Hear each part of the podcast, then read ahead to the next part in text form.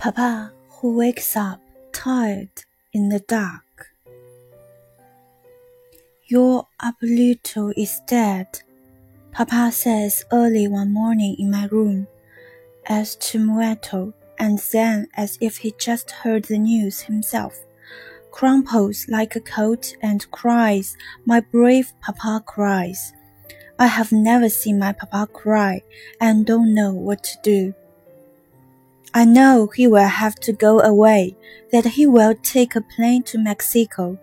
All the uncles and aunts will be there, and they will have black and white photo taken in front of the tomb with flowers shaped like spears in a white vase, because this is how they send the dead away in that country.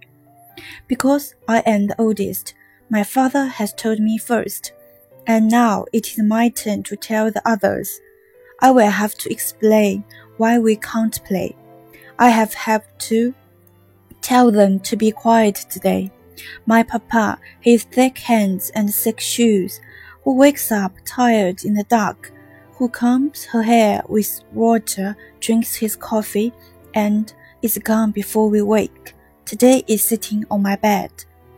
And I think if my own papa died, what I would do. I hold my papa in my arms. I hold and hold and hold him.